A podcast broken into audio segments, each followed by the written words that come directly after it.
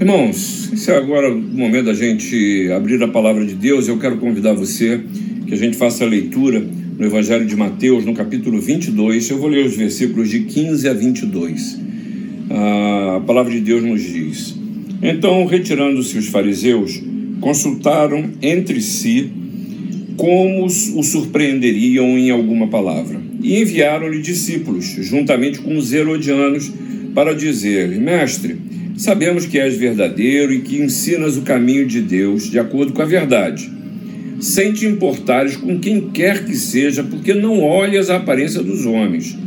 Dize-nos, pois, que te parece?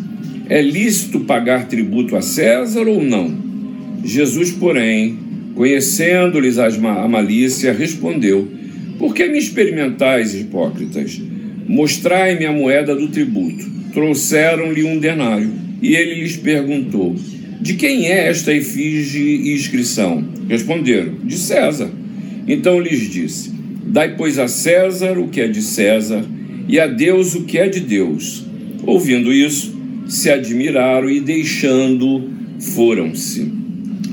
Irmãos, como alguns de vocês sabem, nos boletins da igreja, dominicalmente, eu estou fazendo uma exposição pastoral ah, do Evangelho de Mateus a partir de um comentário de, de Barclay, né? E eh, nessa semana calhou exatamente este texto, por isso eu vou fugir do texto do calendário, porque essa palavra ficou no meu coração, eu escrevi, mas ela diz muito nesse momento em que a gente está vivendo, porque a gente vive um tempo particularmente difícil, o país sacudido por notícias de doença, de morte. A minha família mesmo, essa semana, meu pai foi internado com a suspeita de Covid, com febre, com mal-estar. O país está insatisfeito, interesses políticos são contrariados. E por outro lado, a gente vê um envolvimento direto das, de igrejas com a política, com o governo. Nunca houve tanta mistura entre as questões religiosas e as questões do Estado. Agora, a gente está querendo pessoas terrivelmente evangélicas. Os jornais noticiam que o presidente chega até mesmo a se sentir pressionado para perdoar dívidas de igrejas inadimplentes com as suas obrigações. Nós lemos, ouvimos e a gente vê notícias do que há de pior nessa ligação entre a igreja e o Estado. Gente séria até está se deixando envolver nesse momento. Aqueles que se apropriam do discurso religioso estão querendo cada vez mais espaço, mais poder e mais dinheiro. E por outro lado, tem tanta maluquice sendo dita, reivindicada e propalada em nome de Deus, que eu confesso para vocês que isso está me enojando tanto que lendo a palavra e meditando, eu quero trazer essa palavra para você, porque há hoje gente dizendo que essa pandemia é o diabo agindo para impedir a atuação da igreja, por isso a gente precisa resistir, vamos abrir nossas igrejas. Quanta sandice! A gente dizendo que isso que está acontecendo é juízo de Deus sobre a terra. É isso mesmo, Deus. Mata, Senhor. Pau em todo mundo. Quanta sensibilidade. Sensibilidade zero. Amor nenhum. Só juízo sobre os outros, é claro. Outros acham que o tal do Covid-19 é o final do tempo, sinal dos últimos dias, e tem provas e botam teorias e se esquecem do que o Senhor Jesus nos disse que não nos compete conhecer nem tempo nem épocas. Mas há aqueles que alegam que a quarentena afeta a liberdade religiosa, isso sob o pretexto e o desejo de abrir igrejas porque estão preocupados com as suas arrecadações. É claro que a igreja vive daquilo que ela recebe de doação, de dízimo, de oferta dos seus membros mas querer trazer nisso um contexto político, ah, meu Senhor, tem misericórdia. O fato é que essas leituras político-religiosas tomam espaço no Brasil e em várias partes do mundo. As coisas se misturam, se misturam e se misturaram. Uma verdadeira cruzada, num certo sentido, para a tomada da política pela religião. Um colunista que eu li essa semana, num jornal de grande circulação, Chega mesmo a dizer que esse grupo político-religioso, ele não quer só se assentar na mesa. Mais do que isso, quer quebrar a mesa e criar uma nova ordem.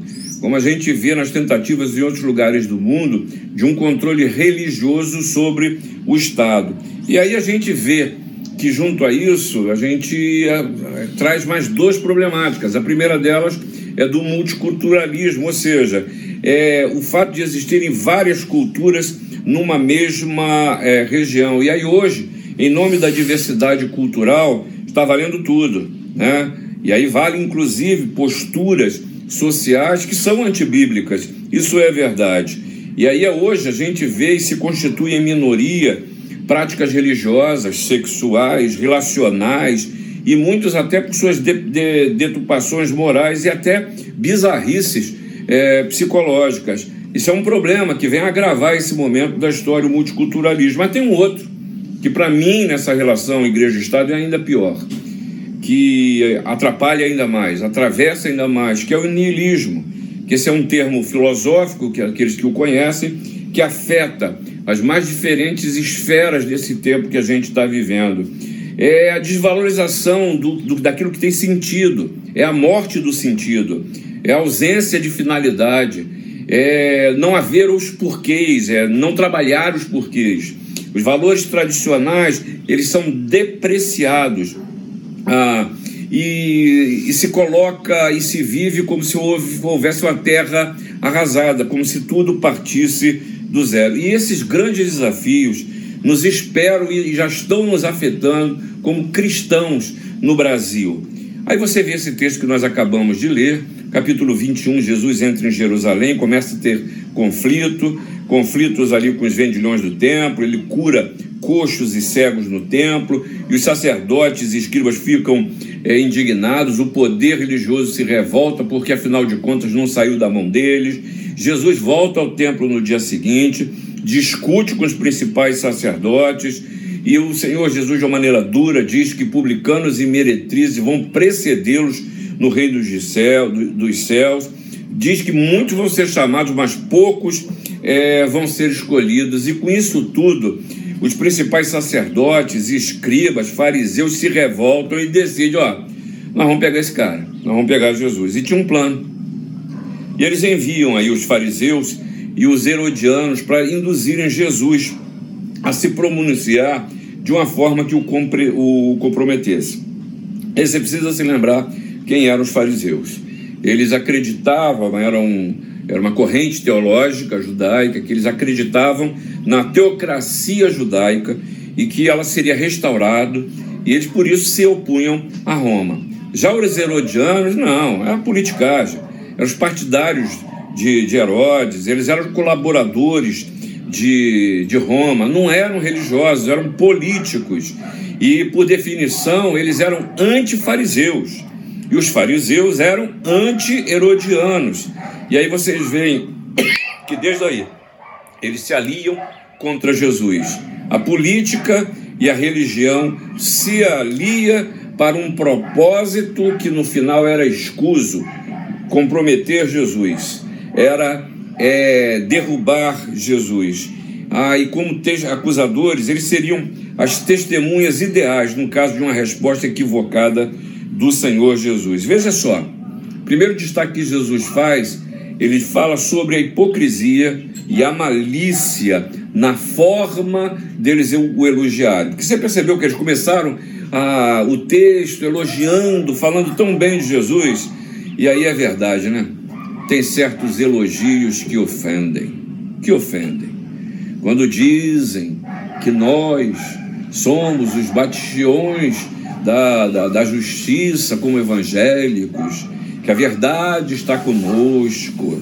Ah, que bendita é a nação cujo Deus é o Senhor, e a tarefa de fazer Deus Senhor nessa nação, seja pela força, pelo poder político, pelo dinheiro, é nossa. E tem gente que se convence com isso e se esquece do que Jesus disse: sem mim nada podeis fazer.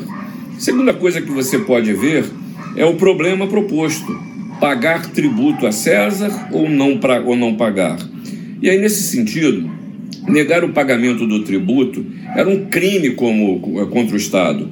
Isso trazia a, como é que chama? sujeição a castigos e a prisão. Isso foi feito por, por Roma desde o seu, do seu, do seu domínio. E é interessante que esse imposto que Jesus está falando é um dos três impostos que se pagava a Roma.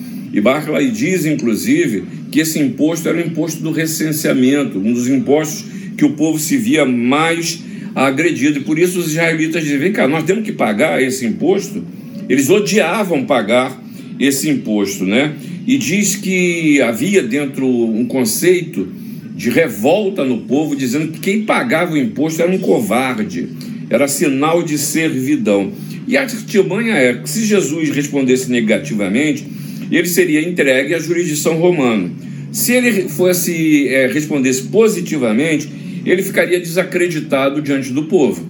Ou seja, se ele chega e diz não paga, ele sofre as consequências do juízo romano. Se ele diz paga, ele fica mal contra o povo, porque era declarado um traidor é, de Israel. Na verdade, havia, ou ele propunha uma incompatibilidade entre o pagamento do imposto e a soberania de Deus sobre aquela nação que até então que era a nação escolhida. E aí o que eu quero dizer para você nesse, nesse tempo que estamos tendo é exatamente uma reflexão sobre essa relação do que é de César e o que é de Deus, do que é do Estado e do que é da igreja. Primeira coisa que Jesus chama atenção é que é preciso dar a César o que é de César. Traduzindo, paga o imposto. Paguem o imposto. Porque honrar a Deus não significa desonrar o governante. A gente precisa pagar pelos benefícios que a gente recebe. E nesse sentido, não se surpreenda, não. E não personifique o Estado numa pessoa ou quem está à frente agora do, dos governos. O Estado ele é ordenado por Deus. Sem as leis do Estado, a vida seria um caos, tenha certeza disso. E tudo que a gente recebe, isso tem um custo. E o cristão, nesse sentido, ele tem um dever com o Estado. Os, os privilégios que a gente recebe, sejam eles poucos, faltos até, mas a gente precisa arcar é, com isso. E aí o livro de Eclesiastes, falando do rei, nos ensina uma coisa muito séria. Observa o mandamento do rei, e isso por causa do teu juramento feito a Deus. E continua a dizer lá em Eclesiastes 8: quem guarda o mandamento não experimenta nenhum mal, e o coração do sábio conhece o tempo e o modo. Calvino também, refletindo sobre esse, esse tema, diz que os tributos e os impostos eles são legítimos desde que sejam empregados principalmente para atender às responsabilidades do Estado. Por isso, ele nos diz que eu preciso, que você precisa pagar o imposto. E Paulo nos chama a atenção que o Estado, nesse caso, o governante, é ministro de Deus. Pagai a todos que lhe és devido, a quem tributo, tributo, a quem imposto, imposto, a quem respeito, respeito, e a quem honra, honra. Por isso Jesus diz: dai a César, cumpre o que é de César. E aí, nesse sentido, a gente precisa orar pelos que governam, a gente precisa honrar aos que governam, e honrar é dar valor, não é se dobrar e adorar, é reverenciar, é respeitar, ou seja, é ter aquele sentimento de importância de, ou de valor para, para com aqueles que governam. E aí você precisa ter ou fazer algumas reflexões. Quando a gente age mal, Paulo diz que o governo é ministro de Deus para o nosso bem. Para o nosso bem. A palavra de Deus em Provérbios nos ensina a nos portar diante do mal governante. Olha o que diz o 24, o, o capítulo 24 de Provérbios. Teme ao Senhor, filho meu, e ao rei, e não te associes com os revoltosos. Dá uma pensadinha nisso. Mais do que isso, Pedro, na sua primeira epístola, no capítulo 2, diz o seguinte: Sujeitai-vos a toda instituição humana por causa do Senhor, quer seja o rei como soberano, quer as autoridades como enviados por ele, tanto para castigo dos malfeitores, como para louvor daqueles que praticam o bem. E aí, irmãos, a gente precisa pensar do problema sobre a, o problema da desvalorização e do desrespeito às instituições. A quem interessa isso? Eu não estou falando de uma postura subserviente, sem sombra de dúvida. Nós somos cidadãos, nós pertencemos à cidade e ao país, e como tal nós temos direitos e temos deveres, e ambos precisam ser cuidados e preservados, porque a gente precisa se posicionar contra injustiça, contra discriminações, contra os males sociais em que a gente está inserido, mas há que haver uma distinção clara, uma distinção clara em desvalorizar, em destruir. Vivemos um tempo de terra arrasada e a vida definitivamente não é assim, porque Jesus ele limita o dar a César aquilo que é devido a César. Perceba a diferença aí. Veja aí, Mateus 22, o versículo 17. Eles perguntam: é lícito pagar? Jesus responde no versículo 21: dá a César. Devolvam a moeda que pertence a César. E aí, nesse sentido, o Estado ele usa os nossos recursos para poder zelar por algo que não lhe pertence e que deve ser o bem comum de todo. E nesse sentido, você não pode esquecer que Deus governa o seu povo com justiça, com justiça. E essa justiça liberta. E, ela, e Deus não governa como um poder é, egoísta que oprime e explora. E aí, nesse sentido, esse é o espelho para César. O povo não pode ser considerado como mercadoria. O povo pertence a Deus e Deus o liberta para a vida.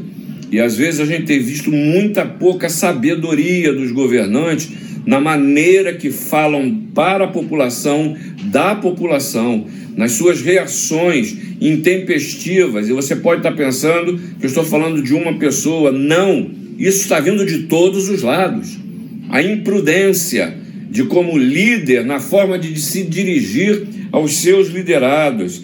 Mas cuidado, que a honra que César reivindicava era outra. Não era de receber o que lhe era devido, era de ser visto como um Deus. E às vezes tem governante, tem líder que quer ser visto é como um Deus, que a sua palavra, só a sua palavra vale, que não houve os sistemas por Deus constituídos, democraticamente constituídos, num país como o nosso, e a gente tem visto isso, a, a quebra da limitação dos fóruns específicos para discussão de matérias que não dizem respeito. Você pode ter a sua opinião, mas há que cumprir a liturgia do seu cargo. E eu quero dizer que mais do que isso, não são só os governantes que criam deuses, não. Eu e você também o fazemos. Quando a gente endeusa partidos, quando a gente endeusa pessoas, e muitos ficam se batendo, se debatendo, brigando, xingando e até em mídias sociais para defender homens que são mortais, que são incompletos, que são imperfeitos. E aí, nesse sentido, acompanha isso tudo um sentido de messianismo é, é, quanto aos governos, que é um troço que é ameaçador, é ameaçador. Muita gente parece que desliga a sua capacidade de reflexão, a capacidade de entender que nem tudo que é feito por um ser humano precisa ser defendido e aprovado. Que bom que nós temos o contra o, contrassenso, melhor do que contrassenso não é a palavra correta, a gente ter outras opiniões, porque a palavra de Deus nos ensina que na multidão de conselhos há sabedoria, mas tenha certeza que a soberba do, do governante é tratado por Deus, e na Bíblia a gente está cheio de exemplos assim. Sabe, irmãos, nosso país passa nesse momento por perigos que afrontam a Deus ou que podem afrontar a Deus. E esses perigos verdadeiros são o abandono de crianças e de idosos, a desvalorização da vida, a rapinagem sem precedentes, sérios e graves problemas econômicos e de sustentabilidade que se avizinham. Mas não se esqueça: o que é de César é de César. Coloque nessa esfera. Mas Jesus não para aí. Jesus nos convida a dar a Deus o que é de Deus. E aí um comentarista te diz o seguinte: a moeda tem a imagem de César, mas não se esqueça que o homem é a imagem de Deus. O homem pertence a Deus. A Deus o que é de Deus. Olha o que Paulo fala em Romanos no capítulo 14. Ouça bem. Porque nenhum de nós vive para si mesmo, nem morre para si. Porque se vivemos, para o Senhor vivemos. Se morremos, para o Senhor morremos. Quer pois vivamos ou morramos, somos do Senhor. Foi precisamente para esse fim que Cristo morreu e ressurgiu, para ser Senhor tanto de mortos como de viva, do vivos. Tu, porém, por que julgas teu irmão? E tu, por que desprezas o teu?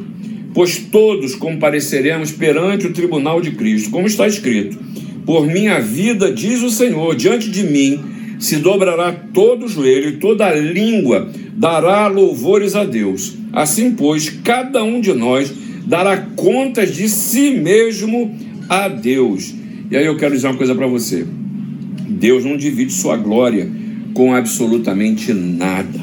O salmista no Salmo 29 diz: Olha, ouve a voz do Senhor sobre as águas, troveja o Deus da glória, o Senhor está sobre muitas águas, a voz do Senhor é poderosa, a voz do Senhor é cheia de majestade, a voz do Senhor despedaça os cedros do Líbano, e ele vai dizendo e termina por dizer que o Senhor dá força ao seu povo, o Senhor abençoa com paz o seu povo. Leia o Salmo 95 que você vai entender isso também.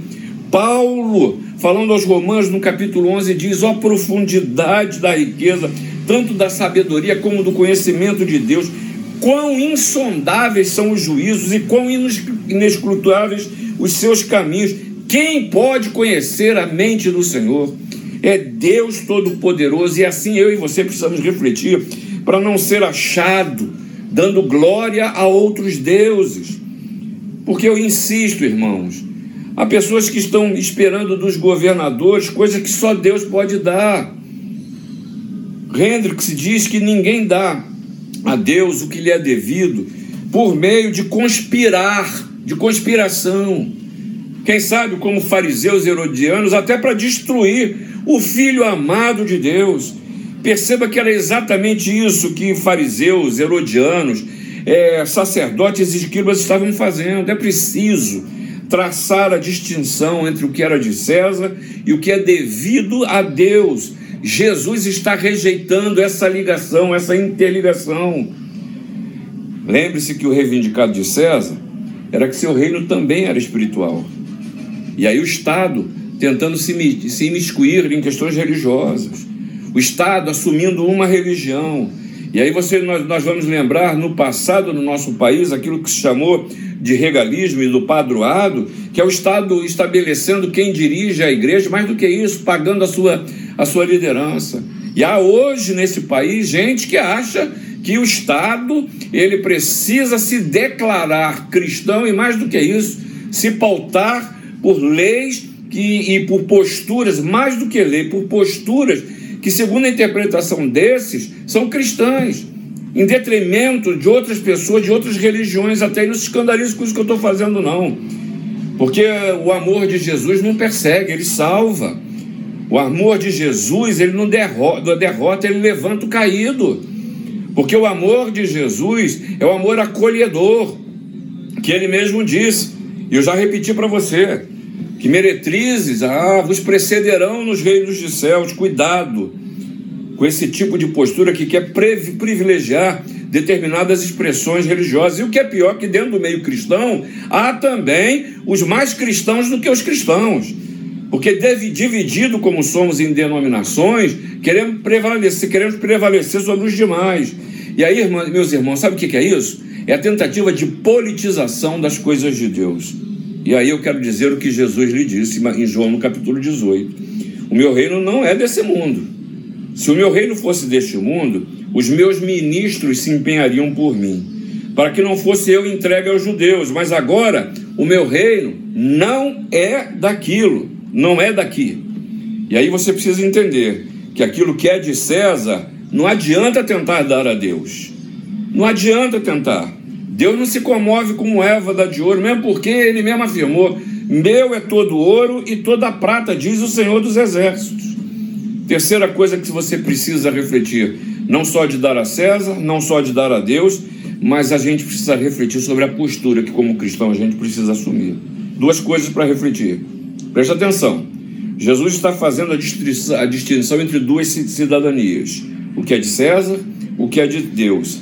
Jesus não elimina uma dessas cidadanias.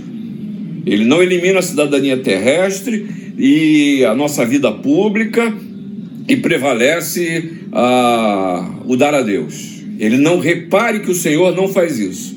Ele nos ensina a caminhar com essas duas realidades. Uma, mas uma coisa ele diz: cuidado com as maquinações, cuidado, cuidado com essas nossas capacidades e artimanhas. E aí no versículo 18 do capítulo de 22, você vê, vê aí Jesus revelando que já conhecia as intenções. As intenções. Ele diz: Seus hipócritas, por que estão me testando?